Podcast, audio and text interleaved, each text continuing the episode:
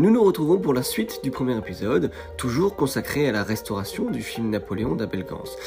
Je vous rappelle que si vous n'avez pas encore été écouté le premier épisode, je vous invite à le faire dès à présent et à nous retrouver ensuite pour continuer cette épopée napoléonienne. Retrouvons tout de suite Georges Bourrier, c'est parti, on y va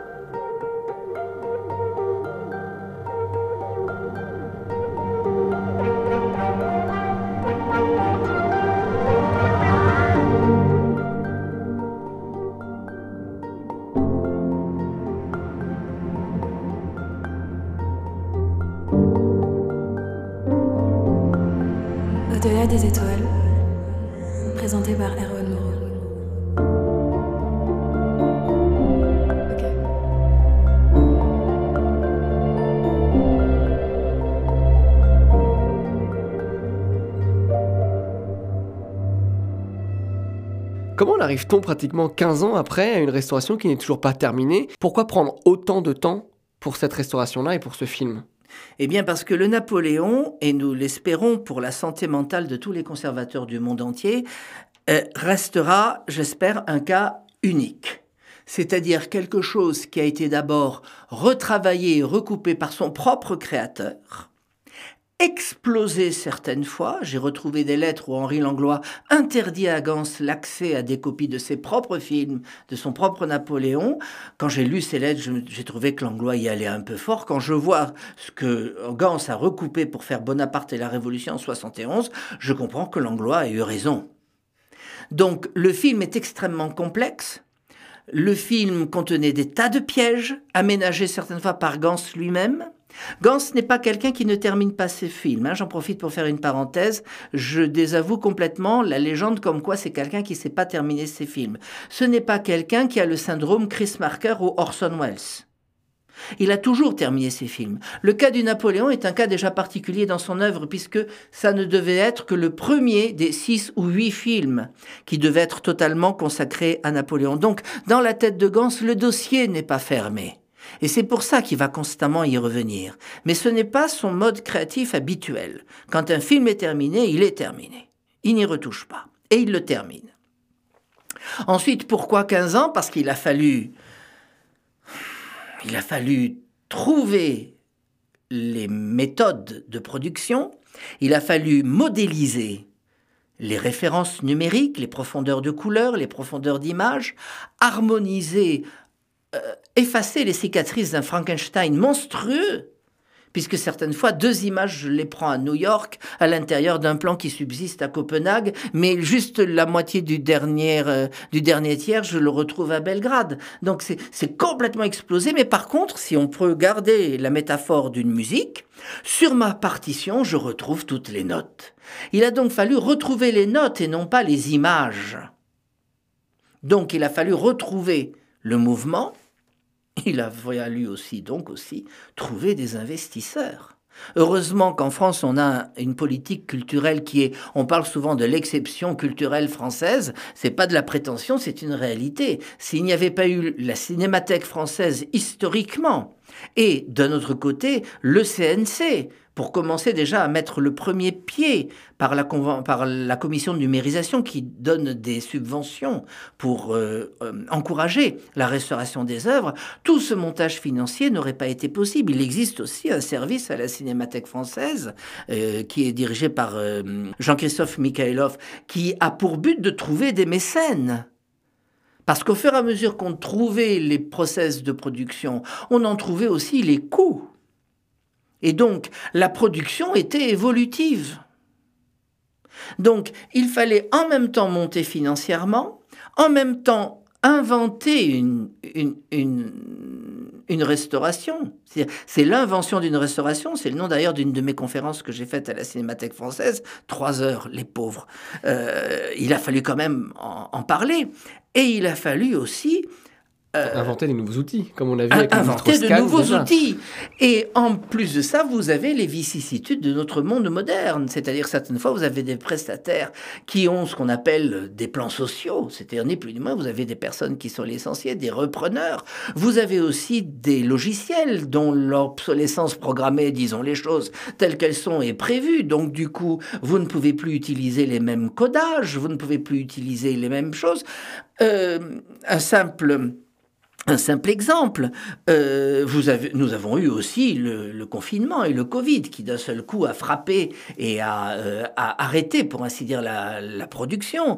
Euh, par exemple, quand j'ai commencé l'expertise, ça a été avec un ordinateur qui avait une certaine plateforme et il a fallu absolument désolidariser cet ordinateur de toute euh, ingérence extérieure. En d'autres termes, on l'a pas mis sur le cloud, on l'a même pas mis sur le serveur de la Cinémathèque française parce qu'il fallait d'abord protéger la confidentialité des choses et éviter les attaques. Alors, ce, qui n'était qu'une intuition et, et qu'une notion de bon sens, moi, au début en 2008, s'est révélé presque tragiquement utile en 2020 lors du confinement.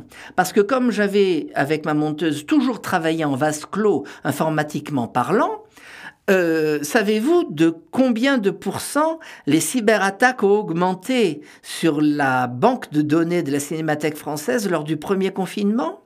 Absolument pas du tout. Et c'est ben, ce qu'on appelle de la cybercriminalité. On bloque votre base, soit pour la fiche de paye, soit pour euh, l'administratif, etc. Puis ensuite, on vous rançonne. Ça fait partie de la vie, ça. Eh bien, lors du premier confinement, le nombre de cyberattaques sur la base de données de la Cinémathèque française a augmenté de 700%. Et à ce moment-là, on s'est dit, eh ben, l'intuition que nous avons eue de travailler en vase clos depuis 2008, ben, heureusement. Heureusement que... Que tout était protégé. Exactement, parce que sinon le Napoléon... Euh fallait repartir de zéro. On repartait encore sur 15 ans. Alors là, si on avait une perte de banque de données, c'était incommensurable. Et puis on n'aurait pas eu l'énergie. Ce, ce qui est très difficile sur ces projets au long cours, c'est d'abord d'intégrer la versatilité industrielle de notre époque, où les codecs changent quatre fois par an. Vous avez, vous n'avez qu'à voir pour votre propre mobile ou, ou téléphone portable. Euh, voilà. Comment pouvez-vous programmer une aussi longue production, alors que les systèmes d'encodage changent, les références, même les certificats de sécurité changent? Il faut constamment se mettre à jour, en quelque sorte. Et puis, comme je vous dis, il a fallu trouver l'argent. On cherche encore, d'ailleurs, nous sommes encore en recherche de mécénat pour pouvoir achever euh, la chose. La, donc, euh, tout cela a pris énormément de temps, parce que, oui, je reprends toujours la phrase de Gans dans un cas tellement énorme, peut-être que Napoléon a dit, Napoléon a dit, j'ai reculé les limites de la gloire. Nous pouvons dire que le Napoléon d'Abel Gans a obligé chacun à reculer les limites de ses compétences. Ça nous a enrichis tous. Mais à chaque fois, ça nous a amenés dans un endroit, dans une problématique qui restait unique et jusqu'à présent inédite. On n'est pas arrivé dans un boxon, dans quelque chose, dans du n'importe quoi. Non, on est arrivé dans des situations bien particulières, mais que personne n'imaginait un an avant. Et donc à chaque fois, il a fallu constamment se réadapter au cas particulier qu'était le Napoléon, ce fameux, comme disait Philippe Hainaut, qui est historien du cinéma et qui avait été secrétaire d'Abel Gans, il disait que le Napoléon était un baobab dans le jardin à la française. Eh bien, constamment, nous avons dû essayer de garder la symétrie française, le cartésianisme français, la méthodologie pour un monstre qui était un baobab. Donc c'est pour ça que ça a duré euh, 15 ans et que ce n'est pas terminé. Mais en, la restauration image est en cours de, de finition, puisque vous avez vu la séquence 26 en restauration numéro 1. C'est ça, parce que moi j'ai eu la chance euh, d'aller il, il y a quelques temps, donc euh, il, y a, il, y a, deux semaines, c'était en, enfin en, avril, euh, j'ai eu la chance d'assister à une de vos sessions de travail justement au laboratoire Éclair Classique, l'image retrouvée à Paris. et donc justement dans ces séances, en fait, on, vous regardez les, les séquences travaillées en suivant une liste d'occurrences. Euh, que vous avez établi auparavant avec une de vos collaboratrices et vous validez ou non le travail. Et, et j'ai bien aimé assister, j'ai trouvé en fait... Euh, physiquement ce qu'était le travail de la restauration, où on voyait image par image, telle image, est-ce qu'on valide cette restauration ou pas, est-ce qu'on la renvoie au travail ou pas. Et cette, euh, cette session de travail-là m'a ouvert justement sur, euh, sur la restauration et je pense que le fait de, de comprendre ça, et en plus je voyais la R1, donc c'est-à-dire la première restauration euh, qui avait été faite à Bologne, et on validait ou non, et euh, il y avait des moments où non, on ne validait pas, et on renvoyait donc pour une deuxième version. Euh, et ça, c'est Ah, c'est- chronophage. c'est- énormément chronophage. Euh, c'est- mais de toute manière, le cinéma est chronophage. hein. Quand vous regardez le temps qu'il faut pour tourner un film euh, et que vous vous dites, et en une heure et demie, ensuite les gens s'apercevront jamais qu'on a travaillé pendant deux ans, euh, production comprise, dans le meilleur des cas, pour, euh, pour le réaliser. Et- et C'est très bien que les gens ne le voient pas, mais vous, vous l'avez vu parce que vous étiez là. Ce qu'on appelle les je précise juste une chose pour vos auditeurs, ce qu'on appelle nous les listes d'occurrence, euh, c'est au sens étymologique du terme, c'est-à-dire ce qu'on pourrait appeler les réparations remarquables. Le laboratoire, en voyant le remontage qu'on a d'abord fait euh, avec Véronique Mourlin en conformation, avec les scans 4K issus du nitroscan, enfin, on voit tout ça. Là, le laboratoire a déjà ses normes pour établir les listes de réparation. On va dire que ce sont des normes standards. Mais, parce qu'il y a toujours un mais, dans le cas du Napoléon, il y a tellement de choses spéciales, comme par exemple telle colure, elle est d'origine, on ne doit pas l'effacer. Telle ombre qu'on a à droite, c'est la caméra qui a bourré, c'est-à-dire la pellicule s'est un peu coincée à l'intérieur. C'est sur le négatif originel, et il n'est pas question de faire une meilleure version qu'à l'origine. J'utilise certaines fois en me moquant le terme, il n'est pas question de violer le ducisé, le film. Ok Donc, nous avons, nos établissements, nous établissons en plus, j'établis avec les techniciens de chez Claire Classique, une liste d'occurrences, c'est-à-dire des numéros d'images, puisque chaque image a son numéro. Chaque séquence contient environ 22 500 images. Et à chaque image, nous déterminons quelles sont les réparations spécifiques à cette restauration et à son éthique.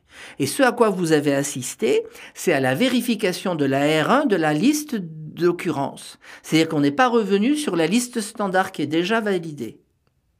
D'accord. Et en plus, lors de cette session de travail-là, sur cette séquence-là, donc la séquence 26, Oui. euh, votre collaboratrice a, euh, vous a montré que dans une séquence, euh, il y avait un problème. On- Il y avait un plan qu'on retrouvait un tout petit peu plus tôt.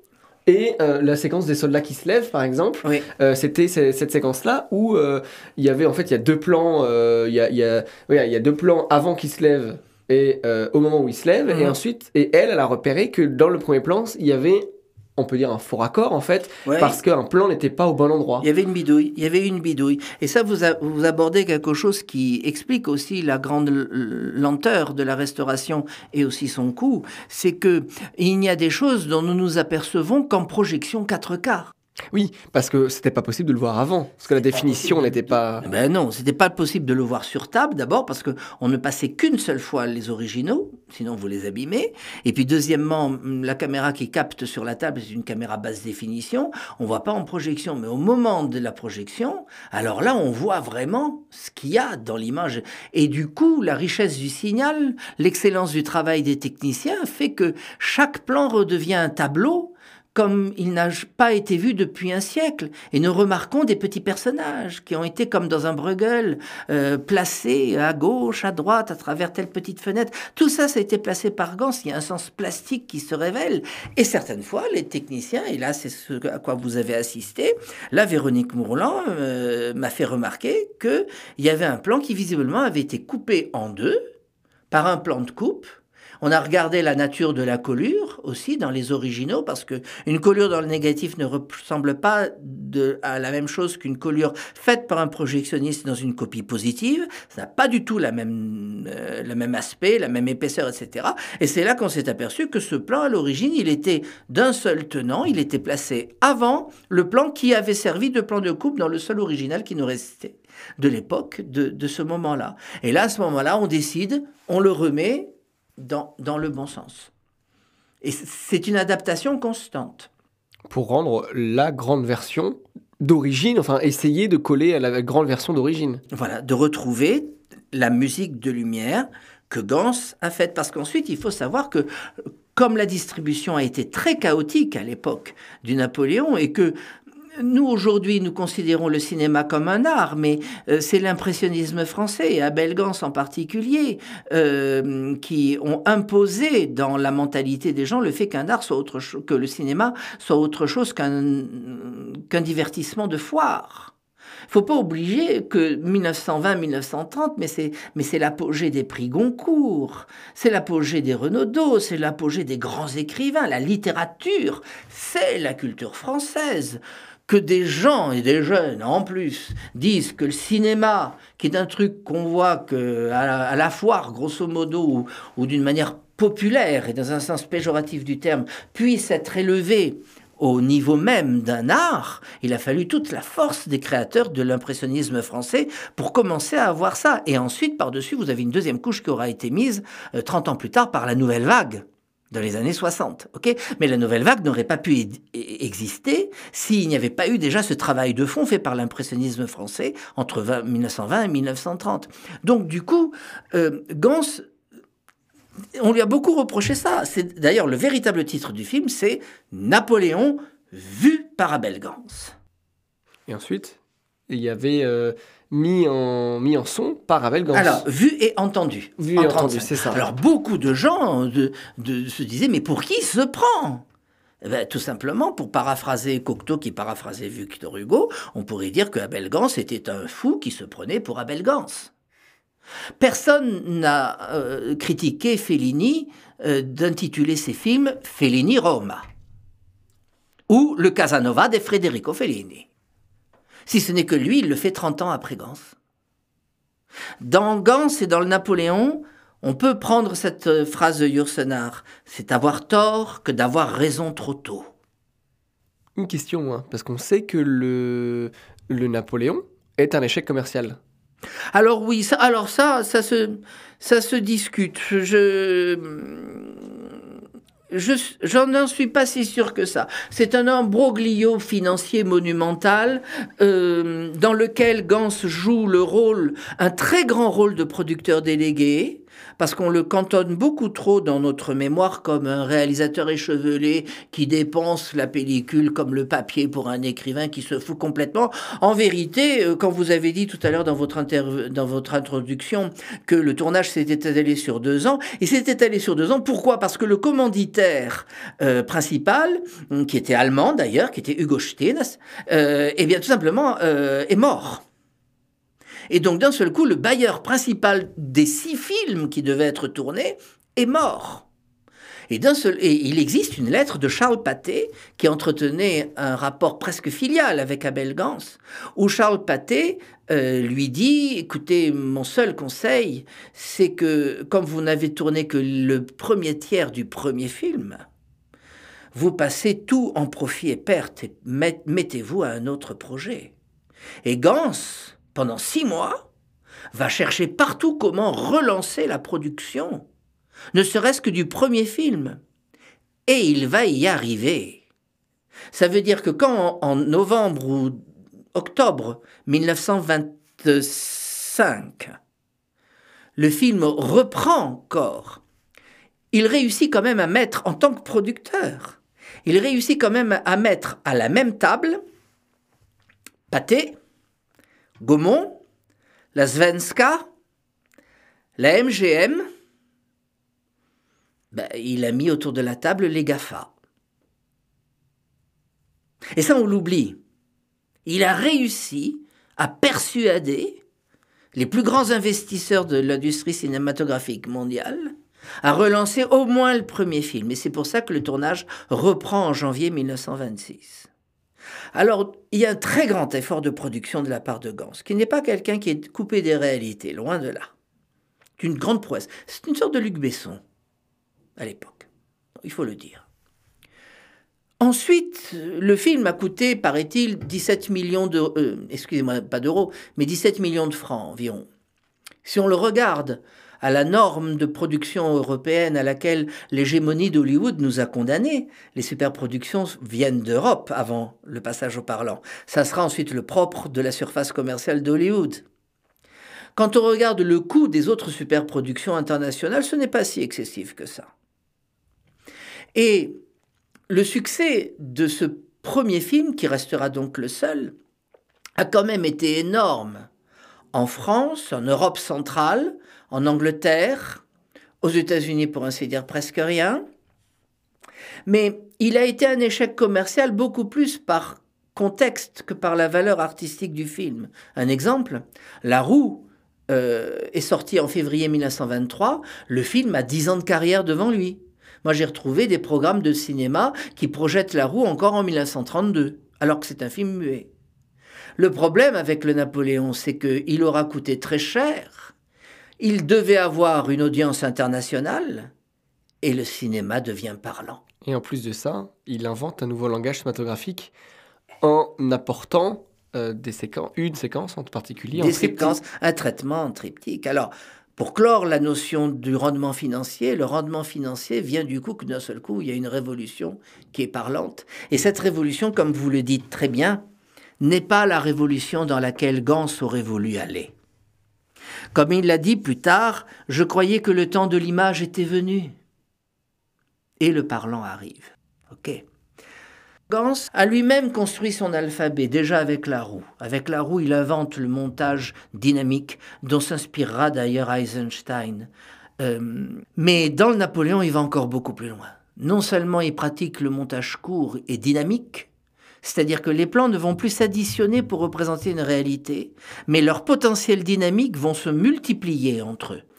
On envoie une boule de neige envers la figure d'un copain, c'est pas un plan général d'un gosse qui fait sur la gueule du, copain d'en face. Non, on va vous démultiplier ça en différents points de vue, voire même, voire même si possible, on va filmer le point de vue de la boule de neige pour que vous ressentiez à travers l'image la dynamique et l'intention d'envoyer cette boule. Donc la forme retrouve le fond au-delà de la description de la réalité. Gans va aller, va être celui qui va aller le plus loin de ce côté-là. Et à un moment, il y a chez lui une volonté de sortir de la réalité qui est obligée d'enregistrer la caméra. La caméra reste quand même frontale par rapport à une réalité qu'elle représente. Même si in camera, il demande à ses opérateurs certaines fois de faire un nombre incroyable de surimpressions sur la même image afin de donner une mouvance dans la scène de la bataille de boule de neige de Brienne, ou encore dans la scène de, de la bataille de Pelochon, toujours à Brienne. Certaines fois, euh, lui, il a réclamé jusqu'à 16 images surimprimées sur la même image. Et on lui avait dit, mais enfin, on sait très bien qu'à partir de la quatrième ou cinquième surimpression, les gens ne verront plus rien, formellement. Et il répondait, je sais, je sais bien, je sais bien, mais si l'image y est, ça veut dire que le potentiel de l'image y est. Et ce potentiel-là, le public va le ressentir, même s'il ne reconnaît pas ce que cette image décrit. Donc vous voyez, on est à un niveau métaphysique du langage qui rejoint d'ailleurs celui de Griffith. OK? Et donc, devant cette, volonté, ce désir plutôt, de s'arracher à une réalité, parce que ce qu'il a sous la tête et ses visions sont bien plus larges que ce qu'il y a sur le plateau, il va avoir l'idée de de tripler son écran. Les versions divergent. Les, certains disent que euh, moi, j'ai retrouvé des documents où, pour ainsi dire, euh, avant même le tournage, le premier tournage de 25, il a déjà l'idée de faire des scènes en triptyque.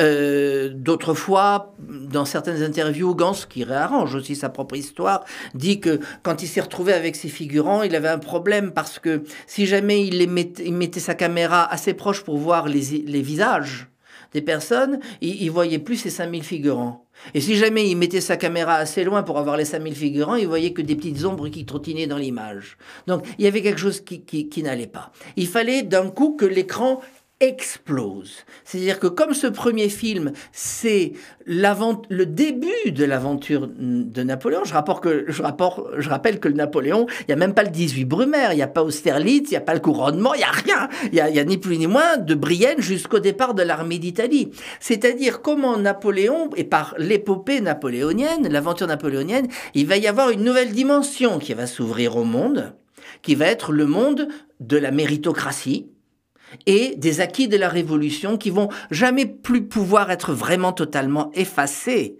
Parce que le, dogme presque de Napoléon, malgré sa dérive despotique vers la fin, va, tellement reculer les limites de la gloire qu'il a reculé, il a augmenté nos limites des libertés sociales et humaines, et notamment par son code. Et ça, il y a quelque chose chez Gans qui fait qu'il sent qu'il faut qu'il ait lui aussi une nouvelle dimension dans le Napoléon. Et c'est pour ça qu'il va avoir l'idée et il va demander à André Debris, qui était un très grand constructeur cinématographique, à cette époque-là le plus grand constructeur cinématographique du monde. Hein. Les caméras André Debris ont fonctionné sur des plateaux japonais jusque dans les années 70. Hein.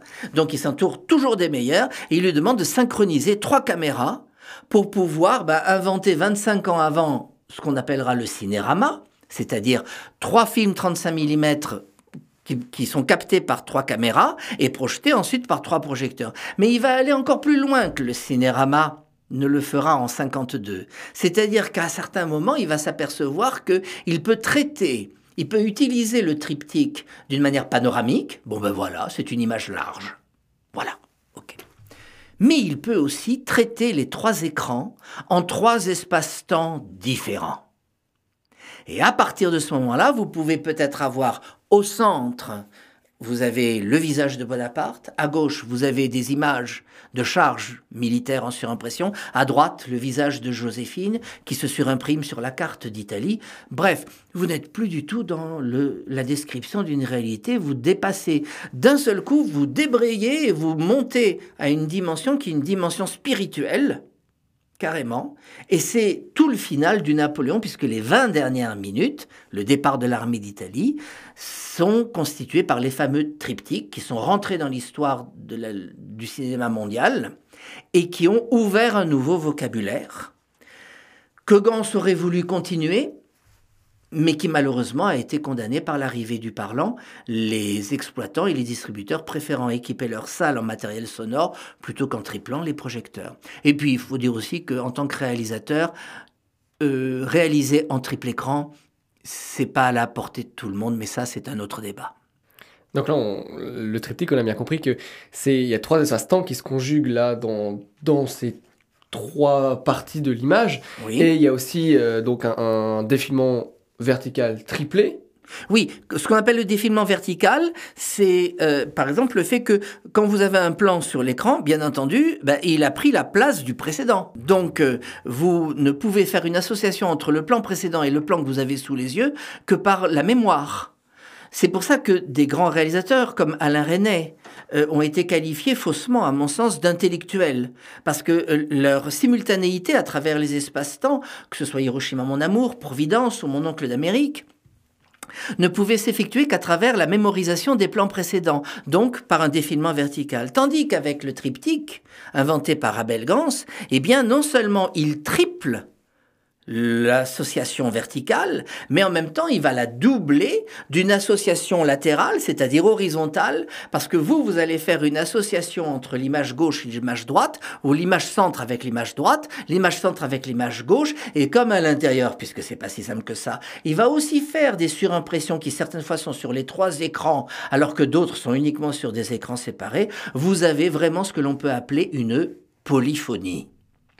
Et donc, à ce moment-là, vous maniez des sensations, vous maniez des concepts qui sont apparemment abstraits, mais qui sont, dans le cas de Gans, absolument et avant tout sensuels. Quelle était la volonté de M. Gans de faire un film aussi important que celui-là et comment ça se traduit à l'image en plus des triptyques? Eh bien écoutez, euh, ça peut être un petit peu décevant au début, mais son projet du Napoléon est un projet pragmatique. Avec La Roue, il a un succès mondial. Je J'accuse avait déjà été distribué aux États-Unis. Et je pense que même s'il a cette admiration et cette passion pour Napoléon que beaucoup de gens avaient à cette époque-là, euh, je pense qu'il choisit Napoléon parce qu'il veut asseoir sa réputation cinématographique dans la production cinématographique. En d'autres termes, on dirait aujourd'hui qu'il choisit un sujet large, consensuel et international pour devenir hyper bankable. Ok, disons les choses telles qu'elles sont. Gans est animé de la plus grande intuition, mais il est aussi animé d'un très grand pragmatisme. Et il va, je pense, lui arriver la même chose que Éliphore. Éliphore, cet écrivain et historien, qui avait un point de vue négatif sur Napoléon. Dans les années 10 ou 20, je ne me souviens plus, il s'est attaqué à une biographie de Napoléon, donc en n'aimant pas le personnage. Et puis au fur et à mesure qu'il s'est documenté, au fur et à mesure qu'il a travaillé sur le personnage, il s'est pris non pas euh, d'admiration absolue pour la personne, mais vraiment d'une passion sans être un inconditionnel sans mettre de côté son regard critique. Et Eliphore a, écrit un livre que Gans, bien entendu, a, lu. Eliphore faisait partie de ses amis, euh, qui lui fait, qui l'a fait rentrer dans la complexité, pour ainsi dire, universelle du personnage. Et c'est là qu'à mon avis, la motivation de Gans change. Elle part certes d'une notion je ne vais pas traiter n'importe quel sujet, euh, je sors d'un film très euh, social, misérable, modeste. La roue, c'est quand même cinq personnes pendant huit heures. Hein bon. Euh, la fresque historique internationale, il se sent de le faire.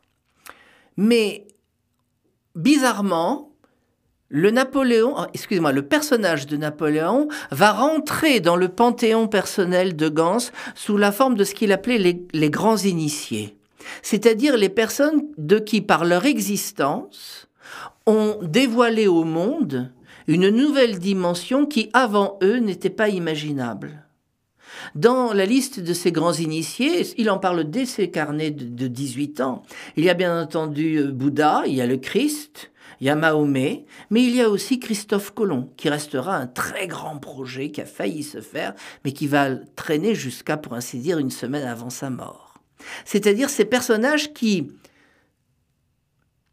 certaines fois malgré eux, vont changer la face du monde, vont changer une mentalité, vont changer l'ère humaine.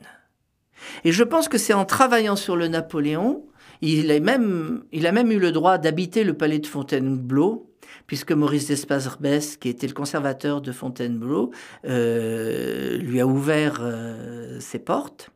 Euh, pour euh, écrire son scénario. Et je pense qu'au fur et à mesure qu'il est rentré dans le personnage Napoléon, il a vu Napoléon à travers ses yeux de Gans. Voilà. Il n'a pas laissé son regard critique, mais par contre, il a senti que c'était un personnage qui était, comme on dit, je suis une force qui va. Et c'est peut-être pas pour rien que Napoléon et le Christ sont, je crois, les deux personnages les plus représentés dans le cinéma mondial que ce soit par leur volonté ou non, ils ont marqué. Ils ont marqué la manière de penser, la manière de ressentir. Ok, alors les chrétiens vous diront pour le Christ que c'est l'amour et le pardon. Euh, pour le Napoléon, pour Napoléon, c'est peut-être moins l'empire qui restera que Napoléon Bonaparte. C'est-à-dire celui qui a fait que il n'a pas été finalement le fossoyeur de la Révolution, mais au contraire son continuateur, parce que, comme disait je ne sais plus quelqu'un, le premier fossoyeur de la Révolution française, ça a été la Révolution française elle-même. Et donc c'est grâce à lui, et ça Gans le partage, que malgré une dérive despotique, surtout pour Gans à partir de 1812, Napoléon va permettre cet acquis des révolutions, et ensuite que ces acquis de révolution, qui sont l'égalité, une certaine forme de liberté, parce qu'on ne peut pas dire que l'Empire a été libre, mais quand même, bref, la Déclaration des droits de l'homme euh, va ensuite eh bien, se répandre comme une traînée de poudre et certaines fois de sang par les protagonistes eux-mêmes à travers le monde. Aujourd'hui, quand on attaque un, pays, on, l'attaque à cause du non-respect des droits de l'homme. Et on aura beau dire les choses comme on voudra, ça vient de chez nous. Ça s'est pas fait d'une manière simple, ni sans dénaturation, ni sans excès, mais c'est venu d'ici. Je pense que c'est ça qui a plu chez Gans. Et c'est ça qui a fait que tout au long de sa vie, ensuite, il a cherché à compléter cette fresque. Nous pouvons voir dans le Austerlitz de 1959 comme le quatrième épisode de cette fresque non, non euh, achevée. Mais en 1959, il n'a pas les coups des franches au niveau production qui, qui fait que Austerlitz reste quand même un film remarquable, mais n'a pas le degré d'inventivité et le plaisir de créer qu'a le Napoléon de 1927. Néanmoins, à ma connaissance, je ne suis pas historien du cinéma, mais je crois que dans le cinéma français, après la Seconde Guerre mondiale, est-ce qu'il y a eu un autre réalisateur qu'Abel Gans pour reconstituer l'intégralité d'une bataille et que le spectateur ne soit pas perdu? Eh bien, je crois qu'il n'y a qu'Abel Gans qui a réussi à le faire. Il y a beaucoup de films de guerre mais il faut reconnaître qu'au troisième changement de QG, on ne sait plus où on est. On ne sait plus qui est un pont trop loin pour parler d'Attenborough ou ailleurs pour aller sur d'autres films de guerre. La seconde partie d'Austerlitz reste d'une maîtrise spatiale et d'une clarté qui fait que ce bonhomme de 70 ans, à l'époque, 75 ans presque, eh bien, n'a pas perdu la main.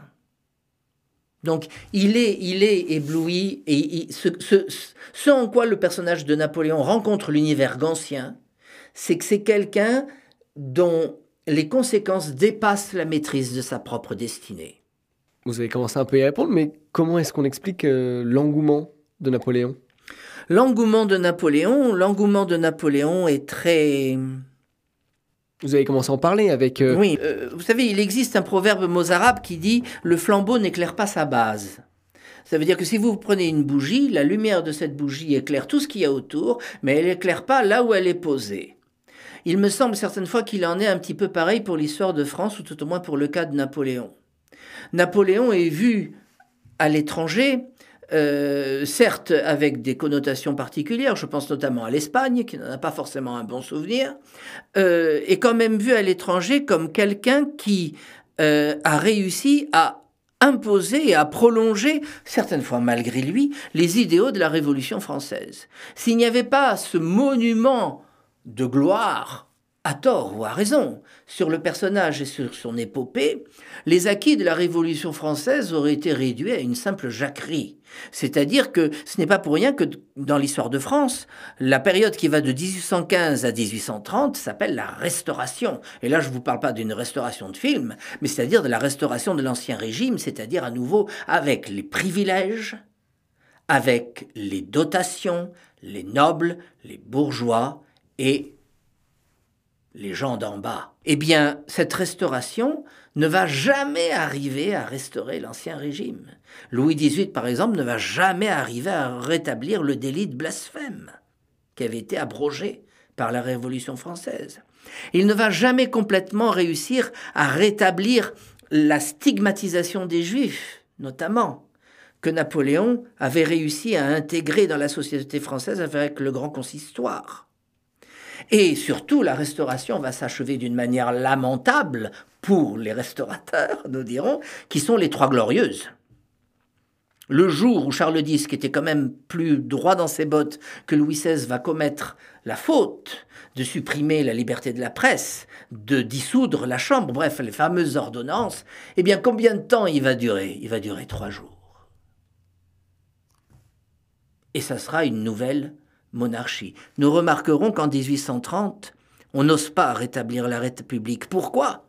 À mon sens, c'est parce qu'on sait que si on remet la République, on se remet encore à, dos toutes les monarchies absolues ou constitutionnelles qui sont en Europe. Donc, on va faire un petit tour de passe-passe que Louis-Philippe va très bien faire. Il va éluder les Bourbons et il va mettre les Orléans dans une monarchie qui va être, on va dire, un peu plus que la charte de Louis, XVIII, et qui va être une des premières monarchies constitutionnelles. Comme ça, au moins, on ne va pas se retrouver en guerre avec toutes les autres monarchies d'Europe. Et il faudra attendre la Troisième République qui elle-même n'est là qu'à titre transitoire. Pour ainsi dire, très peu de personnes, en 1871, pensent que la République va durer 70 ans Tout le monde se dit, on revient à la République, mais que d'une manière temporaire. Le temps de trouver un nouveau régime qui, bien entendu, sera aristocratique. Et finalement, il va s'installer peu à peu, un siècle plus tard. Il va s'installer vraiment dans la durée les principes républicains. Et ça, c'est aussi dû aux bonapartistes, en partie. Donc, pourquoi Napoléon a cet engouement? C'est parce que je ne veux pas réduire le personnage, je ne veux pas réduire le bonhomme, je ne veux pas non plus éluder les critiques que l'on peut faire sur lui, mais il est la, muraille, il est l'image derrière laquelle on ne peut pas revenir au monde d'avant, et auquel il faudra, à l'Occident, et encore aujourd'hui, plus de deux siècles, pour s'accorder sur les libertés individuelles et sur l'approche d'un citoyen et non pas d'un sujet. Et c'est en ça que nous avons, si on peut terminer sur une notion actuelle, nous avons à nous méfier aujourd'hui à ce que l'on transforme absolument les citoyens en consommateurs. Ça, c'est l'histoire de demain. Mais revenons à l'histoire de la restauration. Oui. Quand est-ce que vous pensez que cette restauration sera terminée? Alors, c'est pas que je pense, c'est que c'est déjà prévu. Là, maintenant, on a un rétro-planning qui est euh, Euh, personnellement, je vais terminer la restauration image vers la fin du mois d'avril, c'est-à-dire d'ici quelques jours. Ensuite, il va y avoir quelques mois pour l'établissement des masters de diffusion, les masters de projection aussi, puisque le film euh, va être projeté d'abord en ciné-concert. Alors ça va pas être facile parce qu'il faudra euh, peut-être deux orchestres sur les 7 heures. Et comme j'ai retrouvé le synchrone euh, de la Marseillaise avec les images, ça c'est une autre chose dont on n'a pas parlé, mais enfin on peut pas parler de tout. Il faudra aussi le, le chœur. Donc ce sont les deux orchestres de Radio France qui vont enregistrer la musique en juillet 2022 et en juillet 2023, ainsi que la maîtrise de chœur. Donc ça veut dire que une fois la restauration terminée, il y a l'enregistrement de l'illustration musicale, qui est prise dans le répertoire classique déjà existant. Il n'y a pas de composition spécifique euh, qui est refaite à ce moment-là. Et euh, ça veut dire que nous n'aurons un ciné-concert au mieux que début 2024. Mais mon rôle en tant que restaurateur de l'image va cesser vraisemblablement dans le courant de cette année. Le reste du temps, je ferai des conférences. Ou d'autres films ah, j'aimerais. Ben, de toute manière, je réalise un documentaire sur la restauration du Napoléon et j'écris un livre parce qu'il faut transmettre ce qu'auront été ces 15 ans d'aventure insoupçonnable et extraordinaire. Est-ce que votre documentaire va faire 7 heures? Non. Je vais essayer quand même de ne pas, de pas faire en sorte que. Non, le documentaire euh, devra être ciblé sur des choses bien particulières afin de pouvoir bien sentir le degré de travail, et le livre, lui, euh, concentrera sur euh, l'aventure personnelle, parce que je n'ai pas attendu que la Cinémathèque française m'appelle en 2008 pour rencontrer le Napoléon, puisque j'ai fait connaissance de Clarisse Gans, la fille d'Abel, euh, en 83 sur le plateau de Dirk Sanders de Champs-Élysées, dont elle était la script avec Michel Drucker. Donc vous voyez, c'est une longue... Le chemin du Napoléon d'Abel Gans s'est toujours mis en travers de ma voix, pas pour m'arrêter, mais euh, pas sur ma volonté. Les choses se sont faites comme ça. Et ensuite, eh bien, ensuite il faut transmettre. Eh bien, nous attendons alors la, les diffusions, les prochaines euh, oui. diffusions. Et... Ciné-concert d'abord, ensuite ça va être distribué en salle par Pathé, ce qui est une bonne boucle, puisque Charles Pathé, quand même à la base d'avoir soutenu le génie créatif de Gans avec le J'accuse et la roue et une partie du Napoléon. Et puis une fois que ce sera passé dans le circuit des salles pâtées, ça fera l'objet de plusieurs diffusions exceptionnelles à France Télévisions. Et puis ensuite, il y aura, bon, vous connaissez la chronologie des médias.